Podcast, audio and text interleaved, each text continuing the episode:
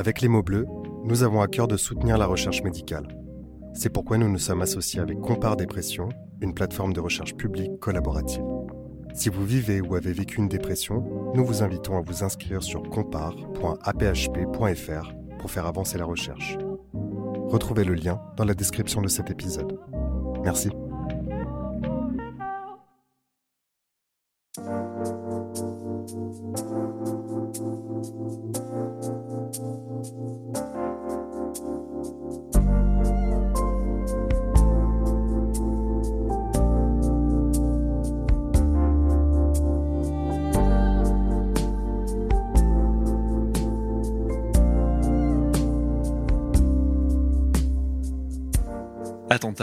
Terrain de guerre, accidents graves, agressions physiques, migration forcée, viol. Malheureusement, nous sommes toutes et tous susceptibles de subir un jour un événement qui laissera des séquelles psychiques au long cours. Dans certains cas, l'événement traumatique peut être suivi de multiples manifestations insidieuses, troubles anxieux et dépressifs, phobies, évitements, cauchemars. Et ce, jusqu'au jour où le passé refait vraiment surface, comme un éclair dans le brouillard. C'est à partir de là que le travail de reconstruction peut commencer, un chemin parfois long et sinueux, mais dont il est possible d'arriver au bout. Je reçois aujourd'hui Masha, une jeune femme qui a souffert d'un syndrome de stress post-traumatique et qui a cofondé l'initiative Hello Psycho, un site de ressources en santé mentale destiné aux jeunes. Cet épisode évoque des sujets sensibles tels que le viol, la dépression, les troubles des conduites alimentaires. Si vous avez besoin d'aide, ne restez pas seul. Vous trouverez des ressources sur notre site placedesciences.fr. En cas d'urgence, faites le 15 ou le 3114. Vous écoutez Les mots bleus, un podcast de Place des Sciences. Bonne écoute.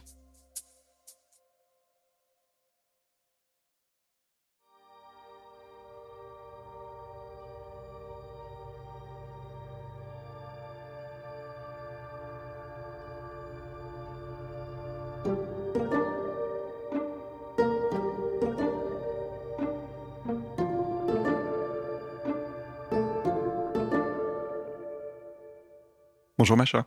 Bonjour. Merci de t'être proposée pour participer euh, à cet épisode. Aujourd'hui, on va parler euh, du syndrome de stress post-traumatique.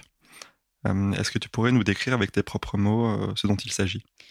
Oui, donc le stress post-traumatique, c'est une réaction que qu'on peut avoir après un événement traumatique dans notre vie, comme une agression ou la guerre, et qui a beaucoup d'impact sur, sur notre vie après et qui nous, peut nous empêcher de vivre de manière euh, apaisée. Et si tu devais décrire euh, ton trouble en, un mot ou une image, ce serait quoi? Je pense une sorte de trou noir qui, qui t'embarque. Alors on va revenir un peu sur, euh, sur l'histoire de ton trouble. Est-ce que tu peux nous dire un peu à quel moment et comment ça a commencé? Donc quand j'avais 5 ans, je me suis fait violer quand j'étais en maternelle par un surveillant à l'école. Et ensuite, pendant une dizaine d'années, j'ai oublié cet événement jusqu'à mes 16 ans. Et là, je m'en suis rappelé euh, plus ou moins tout en même temps. Et c'est là que j'ai commencé à avoir euh, des euh, flashbacks, des cauchemars, qui sont des symptômes du stress post-traumatique. Et ces troubles, ils se manifestent de quelle manière? Donc, ils se manifestent plus, mais ils se manifestaient avec des, énormément d'anxiété, euh, l'impossibilité de se concentrer, je pouvais plus travailler à l'école, le, des cauchemars, je me réveillais tout le temps la nuit, j'avais du mal à m'endormir, des insomnies, je dormais que la journée, euh, des flashbacks, euh, c'est-à-dire comme des images qui me venaient tout d'un coup, un peu tout le temps, de manière soudaine pendant la journée, ce qui m'empêchait aussi de me, de me, concentrer et de pouvoir vivre une vie normale.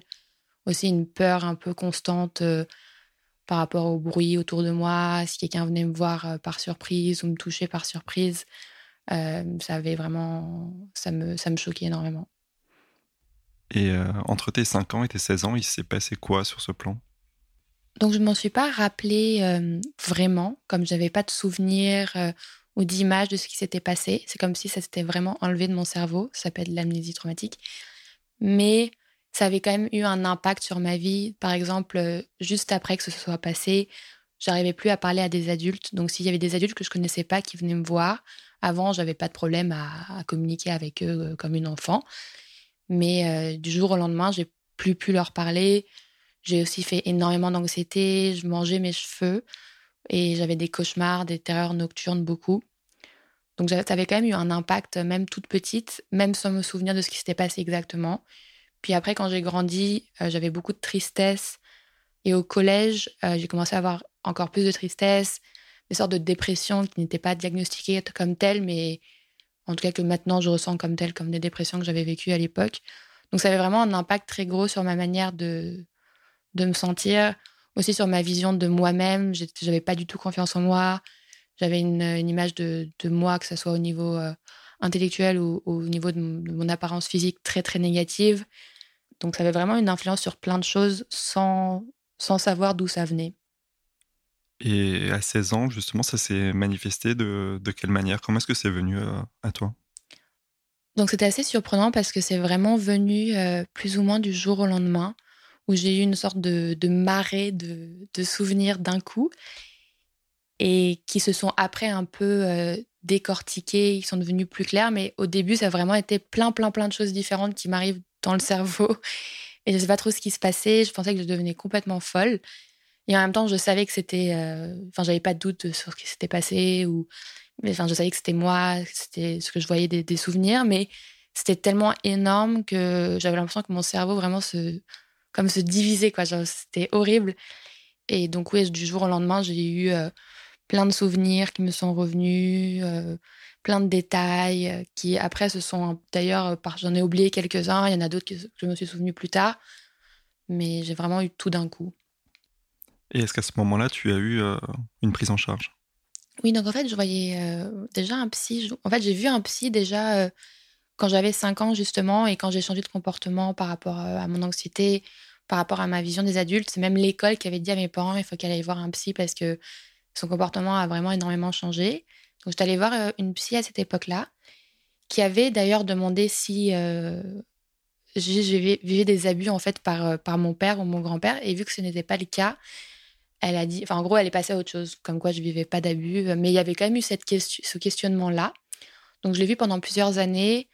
Après, pendant quelques années, j'ai vu personne. Je suis revenue voir un psy à, à 14 ans. Je suis retournée voir une psy. Euh, et que j'ai vu euh, jusqu'à mes 18 ans. Donc à 16 ans, je voyais déjà une psy, mais je me sentais pas hyper à l'aise avec elle, donc je n'ai pas dit en fait tous ces souvenirs pendant plusieurs mois, mais j'étais prise en charge.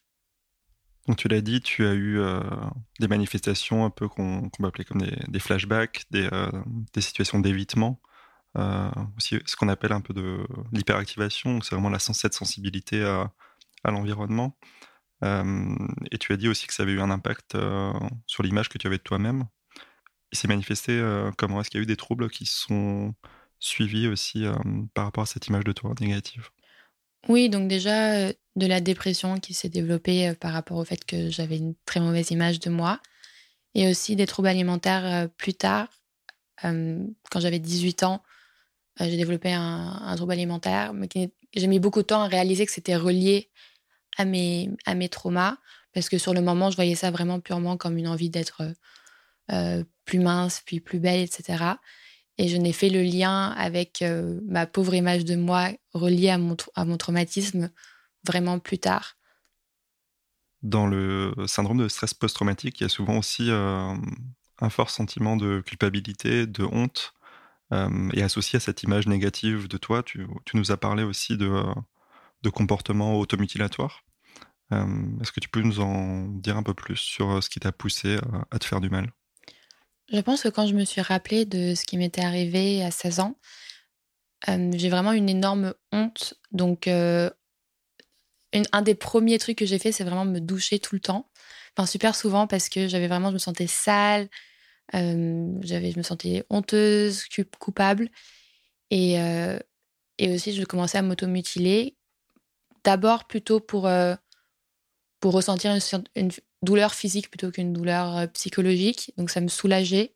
Mais aussi, je pense, une partie, c'était pour me punir. Mais euh, principalement, c'était vraiment cette idée que ça m'enlevait mes flashbacks parce que j'avais mal. Donc je pensais plus à, à ce qui m'est arrivé. J'avais plus de flashbacks ou de cauchemars. J'étais beaucoup plus détendue après. Donc ça, c'était vraiment un cercle vicieux où j'avais besoin de ça à un moment pour, euh, pour me détendre. Puis pour ne plus penser, ça m'empêchait de penser. C'était vraiment le seul truc que je voulais, c'est de ne plus penser. Et donc après le lycée, tu as décidé de partir faire tes études au Canada. Est-ce que tu peux nous parler un peu de, cette transition entre la France et le Canada, cette nouvelle vie que tu as pu découvrir? Oui, donc j'avais vraiment toujours voulu partir, soit aux États-Unis, soit au Canada, mais vraiment cette envie de partir de la France, qui, encore une fois, je pense qu'avec beaucoup de thérapie, j'ai réalisé que c'était sans doute lié aussi à, mon traumatisme, entre autres. Mais donc, je suis partie à, à 18 ans à Montréal. Et ça a été vraiment super pour moi de changer d'environnement, de changer de ville, de rencontrer des nouvelles personnes. Donc au début, c'était vraiment, c'était vraiment top. Mais euh, c'est aussi ça qui m'a poussée dans mon trouble alimentaire parce qu'à la base, je l'ai développé parce que j'avais été acceptée dans l'université et que je voulais avoir euh, un corps plus euh, dans ma tête acceptable pour cette nouvelle vie que je me créais. Et finalement, ça s'est transformé en trouble alimentaire. Et au niveau justement de, cette nouvelle vie que tu, que tu espérais sur le plan, euh, finalement sur le plan de la dépression, ça, ça s'est euh, développé comment ensuite? En fait, au début, ça allait super bien et je pensais qu'en partant d'où j'étais avant, j'allais plus être déprimée, que ça allait tout aller, aller mieux. Et pendant une période, c'était le cas parce qu'il y avait plein de changements, j'avais plein de, de trucs qui m'amusaient, c'était vraiment super. Mais au bout d'un moment, ma dépression est revenue parce que en fait, je l'avais pas vraiment traitée. Et donc, euh, elle est revenue euh, au galop et j'étais loin de ma famille. Donc, euh, j'avais, j'étais moins prise, j'avais été plus du tout prise en charge quand j'étais à Montréal. Donc, j'ai un peu dû traverser ça toute seule pendant une période de temps. Et ces troubles alimentaires, dépressifs, associés à ton stress post-traumatique, est-ce qu'ils ont eu un impact ensuite sur, cette, sur le déroulement de, de tes études? Oui, donc même au lycée, j'ai dû redoubler ma terminale parce que pendant presque un an, je suis pas allée en cours et j'ai été hospitalisée pour ma dépression. Et après, quand je suis arrivée à l'université, j'ai aussi dû prendre des semestres euh, euh, sans aller en cours parce que je pouvais, j'arrivais pas. Donc j'avais vraiment ce côté de très perfectionniste quand ça allait bien, puis quand ça allait pas, je pouvais plus rien faire. Euh, donc ça a vraiment eu un impact sur ma scolarité assez fort où j'ai mis beaucoup de temps à, à finir ma licence. Et ce qui était vraiment dur pour moi, justement, parce que j'avais ce côté très perfectionniste. Donc, il y avait vraiment ce mélange des deux qui était parfois pas très facile à gérer.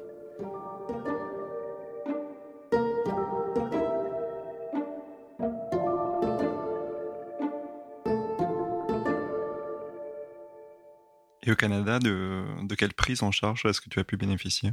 J'ai commencé à avoir une prise en charge, en fait, euh, après que j'ai vécu, en fait, une autre euh, agression sexuelle euh, je suis allée voir un psy qui m'a pas spécialement aidée d'ailleurs. Et euh, pendant plusieurs mois, je l'ai vu. J'ai de nouveau développé un trouble alimentaire, mais au bout de quelques mois, je partais en échange en fait en, Californie et c'est là-bas vraiment que j'ai commencé à vraiment prendre en charge ma santé mentale. Donc j'ai été en, traitement euh, en hôpital de jour en fait pour, pour mon trouble alimentaire, mais en même temps j'avais de la thérapie, je parlais beaucoup de, mon, de mes traumatismes, donc j'ai vraiment beaucoup évolué à ce moment-là. Euh, et, j'ai vraiment aussi travaillé sur les vraies raisons de mon trouble alimentaire euh, pour vraiment pouvoir euh, aller mieux sur, sur, ce plan-là. Et est-ce qu'aujourd'hui, ces troubles du comportement alimentaire, ils persistent encore ou, tu te considères comme étant rétabli sur ce plan? Je ne me considère pas comme étant rétabli vu qu'on dit souvent qu'il faut plusieurs années sans symptômes pour être rétabli, mais ça va très bien sur sur ce plan-là, ça fait un an que ça va très très bien. En fait, j'ai eu pas mal de rechutes, mais là, ça fait vraiment un an que je suis très stable. Donc, moi, je me sens euh, rétablie dans le sens que je me sens très stable avec mon alimentation. Mais souvent, on considère que ça met plusieurs années pour être entièrement rétabli. Tu as dit aussi que pendant ta prise en charge en Californie, tu as commencé un peu à identifier les raisons de ton trouble du comportement alimentaire. Et ce travail, en fait, sur, euh, sur les raisons que tu identifies, il se déroule de, de quelle manière? C'est quel type de, de travail? Quand j'étais en Californie, c'était à la fois euh, un travail euh, vraiment centré sur la nourriture, donc des repas avec des psychologues, mais aussi des, des, groupes de parole, des sessions avec, avec une psychologue et un psychiatre, des conversations avec d'autres personnes souffrant de troubles alimentaires qui ont été très bénéfique parce que on comprend, en fait, on s'aidait à mieux comprendre les raisons qui nous avaient fait développer des troubles alimentaires. Et au niveau de la prise en charge de ton stress post-traumatique, ça s'est passé comment? J'ai commencé en fait il y a un an et demi à peu près. Et c'était une thérapie de désensibilisation. Donc en fait, c'est répéter encore et encore tous les détails de ton traumatisme. Donc c'était pas très fun sur le moment. Le but, c'est vraiment, le, de plus on en parle, le moins on est sensible, donc le moins on a de ce qu'on appelle des triggers. On n'est plus aussi euh, stressé ou les flashbacks reviennent moins, on est moins sensible, par exemple, quand j'avais des sursauts qui me toucher ou quelque chose. Donc ça a été vraiment d'abord juste le fait de parler encore et encore des mêmes choses. Donc ça, ça a été vraiment très très dur parce que ça, ça m'a pas mal redéclenché mon stress post-traumatique qui allait vraiment mieux. Mais euh, c'était un mal pour un bien parce que pendant plusieurs mois, ça a été difficile. C'était pendant le confinement, donc en soi, c'était un bon moment pour me concentrer sur moi. Je n'avais pas de travail, donc je pouvais vraiment me concentrer sur un travail sur, sur moi. Un truc que j'ai beaucoup, c'est que je ne fais pas du tout confiance en mes instincts parce que justement, euh, euh, j'avais suivi en fait cet homme quand j'étais en maternelle. et donc mon instinct avait entre guillemets été mauvais. Donc maintenant j'ai énormément de mal à suivre mes instincts, mais pour des trucs vraiment étranges, par exemple, j'ai du mal à savoir si, euh, quand je suis dehors, si je marche sur du plat ou si c'est en montée ou si c'est en descente, quand c'est pas très évident. Euh, donc j'ai besoin de demander à quelqu'un autour de moi euh, est-ce que c'est est-ce que c'est plat est-ce que c'est en montée? Enfin c'est vraiment des détails mais ça, ça, a un impact vraiment sur ma vie parce que je me fais pas du tout confiance. Mon trouble alimentaire aussi s'est développé en fait parce que j'avais envie que mon corps ne ressemble plus du tout à ce qui ressemblait quand j'étais petite euh, c'est-à-dire que euh, même au, niveau de mon physique, par exemple mes cheveux, j'étais très brune quand j'étais petite. Euh, je me suis fait très très très blonde et encore aujourd'hui je suis vraiment blonde. Le côté que quand j'étais un bébé, j'étais enfin un enfant, j'étais toute potelée. Et pareil, quand je me suis fait violer à 20 ans, j'étais aussi potelée. Et le fait de vouloir être, avoir un corps très différent de ça, donc vraiment pouvoir un peu me protéger avec un corps qui, qui ne se ferait pas abuser parce qu'il est différent du corps qui avait été abusé petite et plus grande. Donc ça, ça a vraiment été euh, très important pour, euh, pour moi. Mon traitement sur le stress post-traumatique, ça a été aussi euh, d'accepter que mon corps, en fait, n'avait pas de rapport avec mes, mes viols, que c'est pas parce que j'étais plus potelée ou plus brune ou quoi que, que je me suis fait agresser.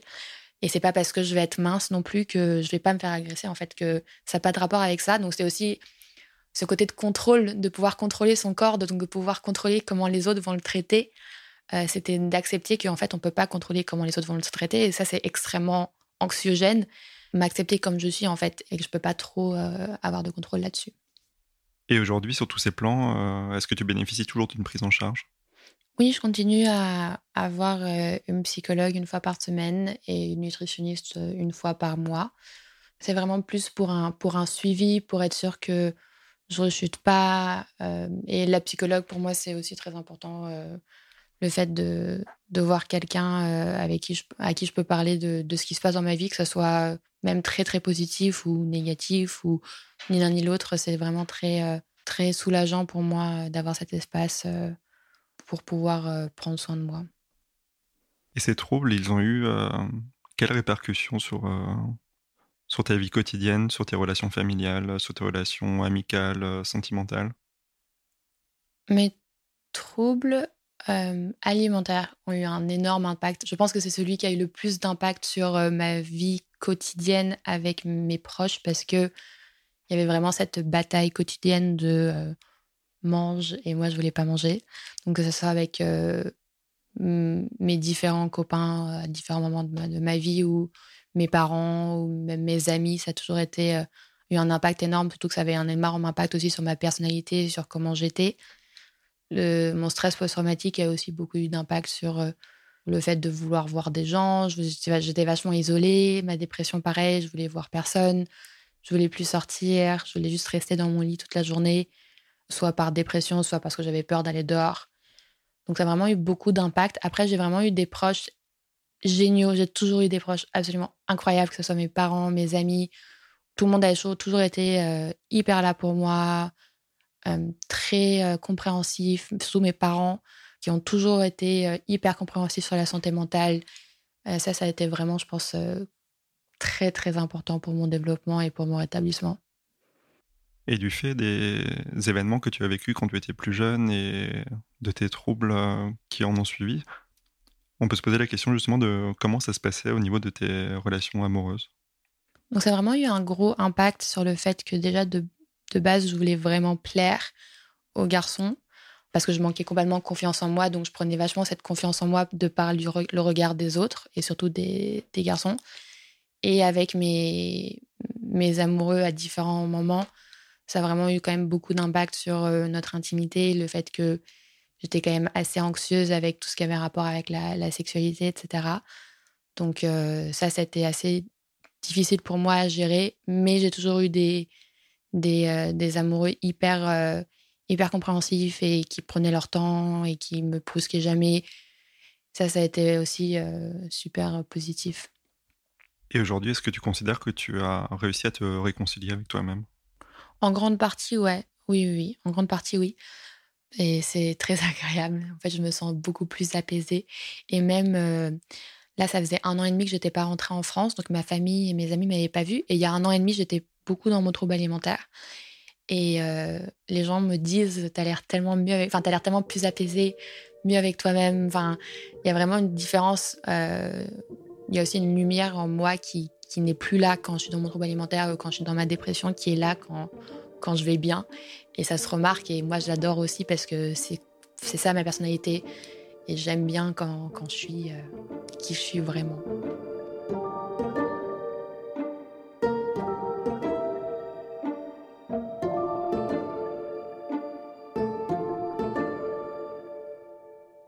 Donc aujourd'hui, tu vis euh, au Canada.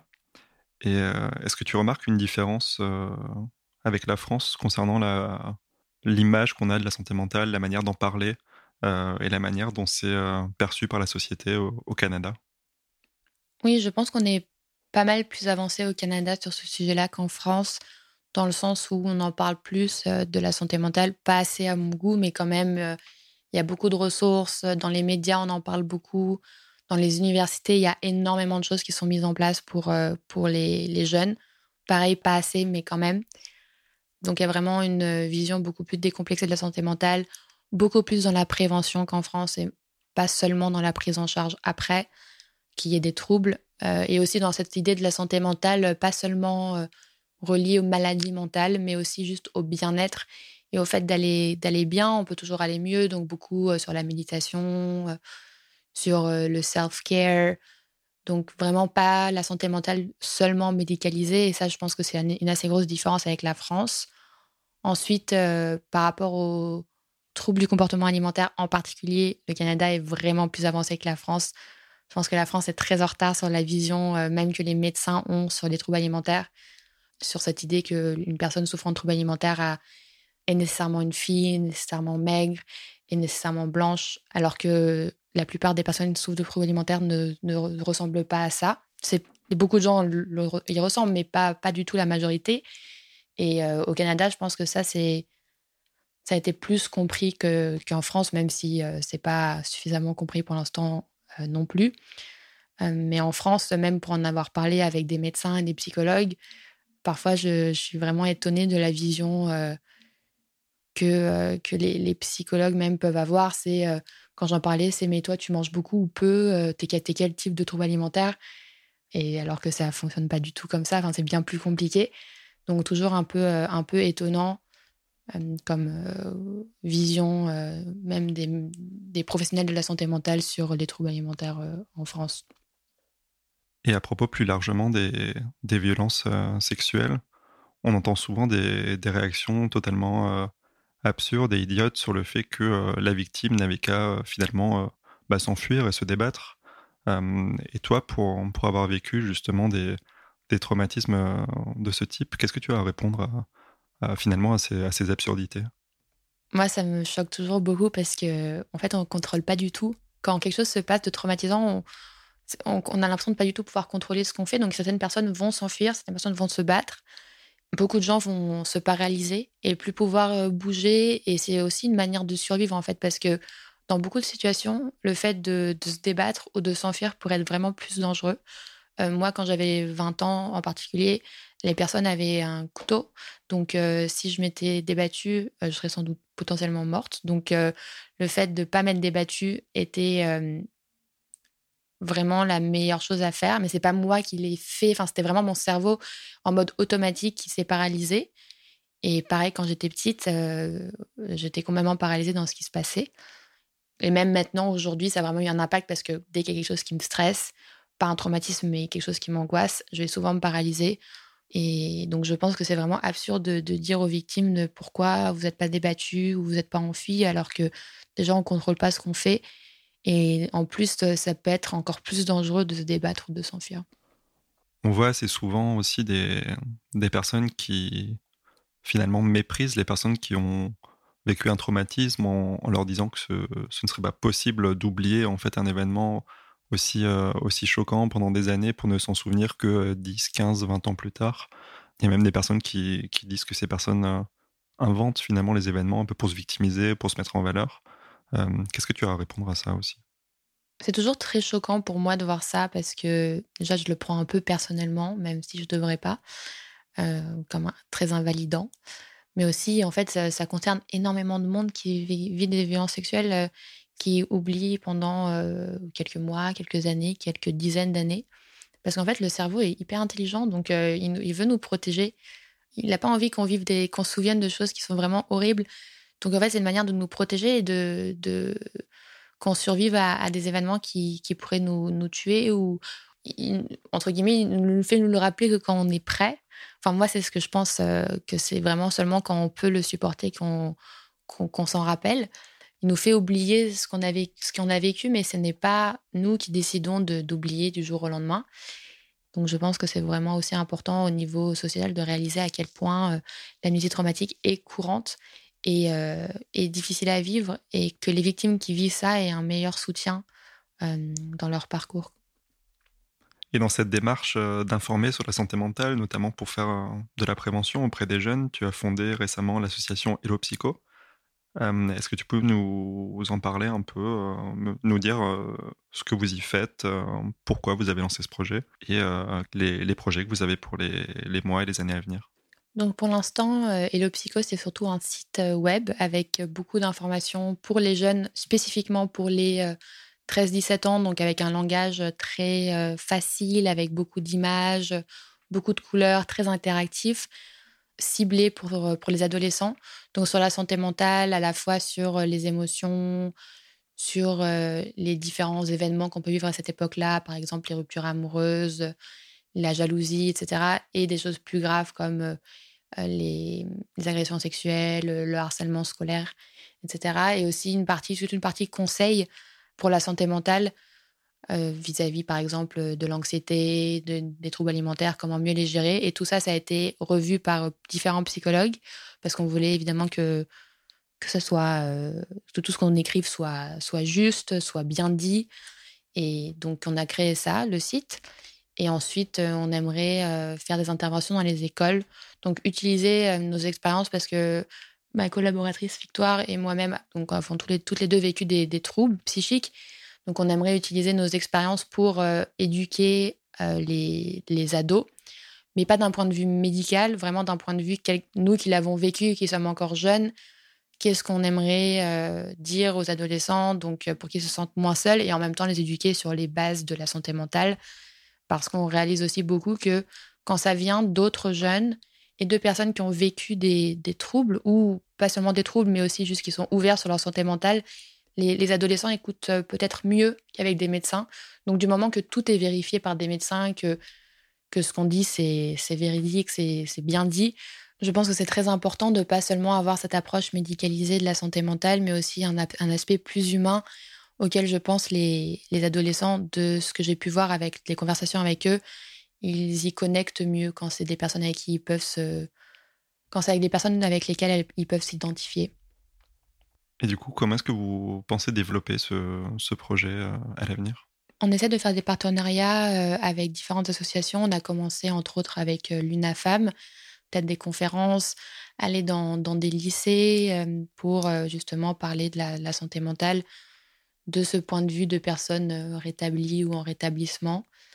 Donc ça, c'est nos, futurs projets. continuer aussi à faire des, des, vidéos pour le site parce qu'il y a des vidéos témoignages sur le site, donc continuer à en faire plus puis toujours alimenter le site avec euh, toujours plus d'informations, toujours plus de sujets. Est-ce que tu aurais des conseils à donner aux personnes qui ont traversé des épreuves similaires à celles que tu as vécues? Oui, je pense. Euh, enfin, on est tous différents, mais Déjà, je pense ce rapport avec, ce rapport avec la honte. Donc, réaliser que la honte ne devrait pas être sur nous, personnes survivantes d'agressions sexuelles ou d'autres types d'agressions. Enfin, la honte ne devrait jamais être sur nous. Ça devrait toujours être sur l'agresseur. Donc, vraiment, se rappeler ça, même si ça peut être extrêmement difficile parce que c'est tellement facile de ressentir de la honte. Et quand je pense que quand on ressent de la honte sur nous, même au lieu d'être sur quelqu'un d'autre, il y a une sorte de forme de contrôle parce qu'on on a notre colère contre soi-même et non pas sur l'autre. On a l'impression de pouvoir mieux contrôler ce qu'on fait. Ensuite, euh, je pense que vraiment avoir de la compassion sur le fait, envers soi-même sur le fait que ça peut prendre du temps pour aller mieux. Et c'est normal si ça prend du temps. Et même si peut-être qu'il y a des gens autour de nous qui vont pas comprendre pourquoi ça nous prend autant de temps, c'est important de prendre le temps qu'il faut. Et je pense aussi surtout d'en parler, euh, que ce soit à des proches ou à des professionnels. En tout cas, en parler aussi par rapport à, cette idée de la honte. Le plus on en parle, le moins on a honte. Le silence est le meilleur ami de la honte. Donc, euh, parler, c'est vraiment une, très bonne manière de lutter contre ça. Et puis aussi pour recevoir du, soutien, parce qu'on mérite tous euh, d'aller bien et de recevoir du soutien de nos proches, et c'est important de le, demander, ce soutien. Peut-être que tout le monde ne va pas être réceptif et comme on le souhaite, mais il y aura toujours quelqu'un qui le sera. Et sinon, il y a des, des, psychologues qu'on peut contacter ou des lignes de téléphone ou plein. Il y a plein de ressources qui peuvent nous aider. Donc, c'est vraiment en parler, ne pas rester seul. Et au-delà de la personne qui vit ces troubles, est-ce que tu aurais des conseils aussi à donner à l'entourage? Déjà se rappeler que on peut être là pour quelqu'un et c'est vraiment super beau d'être là pour quelqu'un mais c'est pas à nous de sauver enfin c'est pas à l'entourage de sauver la personne c'est très important d'être euh, d'être bienveillant et de soutenir la personne mais aussi de se rappeler qu'on peut pas la changer donc euh, se déculpabiliser aussi de si quelqu'un ne va pas bien avoir l'impression qu'on peut rien faire ne pas avoir euh, cette culpabilité qu'on n'y arrive pas je pense aussi être patient envers euh, la personne qui souffre parce que c'est vraiment difficile d'aller mieux, d'avoir de la patience, mais aussi de, respecter ses propres limites. Donc on peut être patient, mais parfois ça va, c'est trop pour nous, puis d'accepter que on peut pas toujours tout accepter, ou on a besoin de temps pour soi. Et on ne peut aider les gens que si nous, ça va relativement bien. Ou en tout cas, il faut prendre soin de soi pour pouvoir prendre soin des autres. Donc ça, c'est très important. Surtout quand on a quelqu'un de très proche qui va mal, c'est tellement, entre guillemets, facile de, de plonger avec eux et de, vouloir être tout le temps là et puis pas du tout prendre soin de nous, puis de se sentir mal si on prend soin de soi-même. Mais en fait, on ne peut aider que si on prend soin de, sa propre santé mentale. Ensuite, je pense s'informer, euh, surtout sur les troubles psychiques. Quelqu'un souffre de troubles psychiques. Parfois, on va pas du tout savoir ce que c'est. Et c'est tout à fait normal parce qu'on peut pas savoir tout sur tout. Et accepter de ne pas savoir, puis de se renseigner. Euh, il y, a, y, des sites, y a, ou, même de demander à la personne euh, en face de nous si elle peut mieux nous expliquer ce qu'elle est en train de vivre ou si la personne ne, peut pas ne, se renseigner soi-même euh, ou si on a peur que quelqu'un souffre de quelque chose mais que la personne ne s'en rend pas compte. Vraiment ce côté de se renseigner, de ne pas avoir peur de poser des questions bêtes aussi, de demander à la personne de quoi elle a besoin, mais lui demander euh, pour qu'elle soit aussi agente de propre, de son propre bien-être. Donc si on lui demande comment aller mieux, ça lui donne une agentivité et aussi ça nous permet de mieux les aider plutôt que juste euh, de faire ce que nous semble mieux.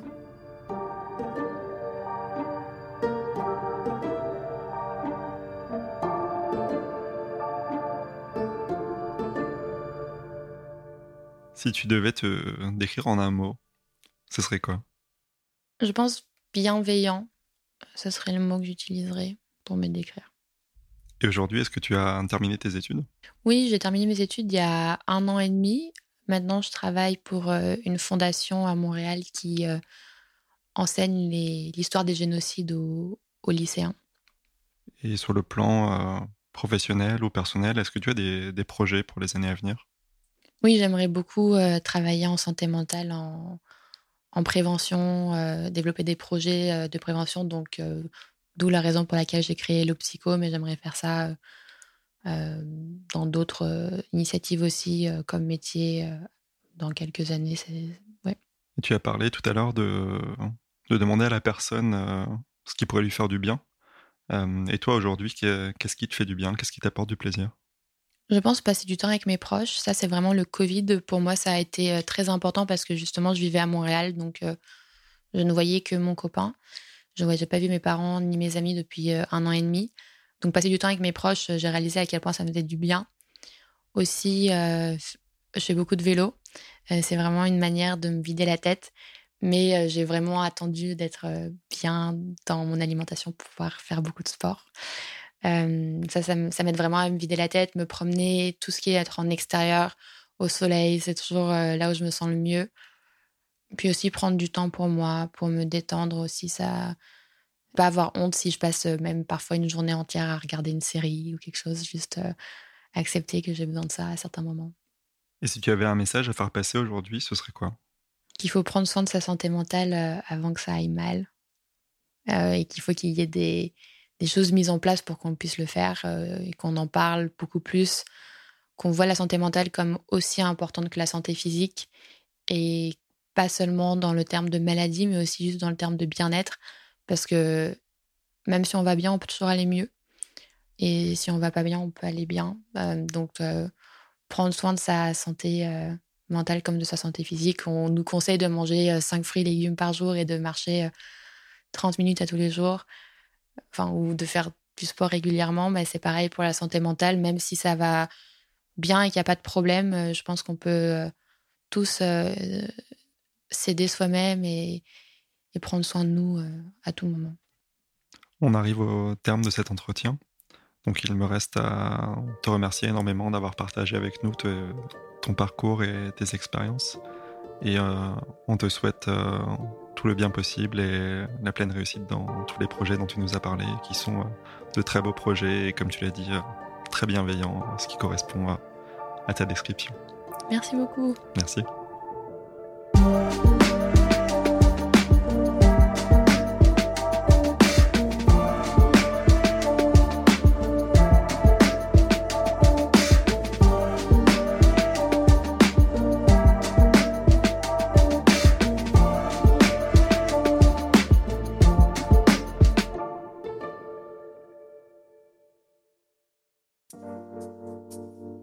D'écouter Les mots bleus, un podcast de Place des Sciences. La musique a été composée par Alex Rocher, les illustrations sont de Manon Combe. Si vous souhaitez partager votre expérience avec nous, vous pouvez nous écrire à podcast.placedesciences.fr.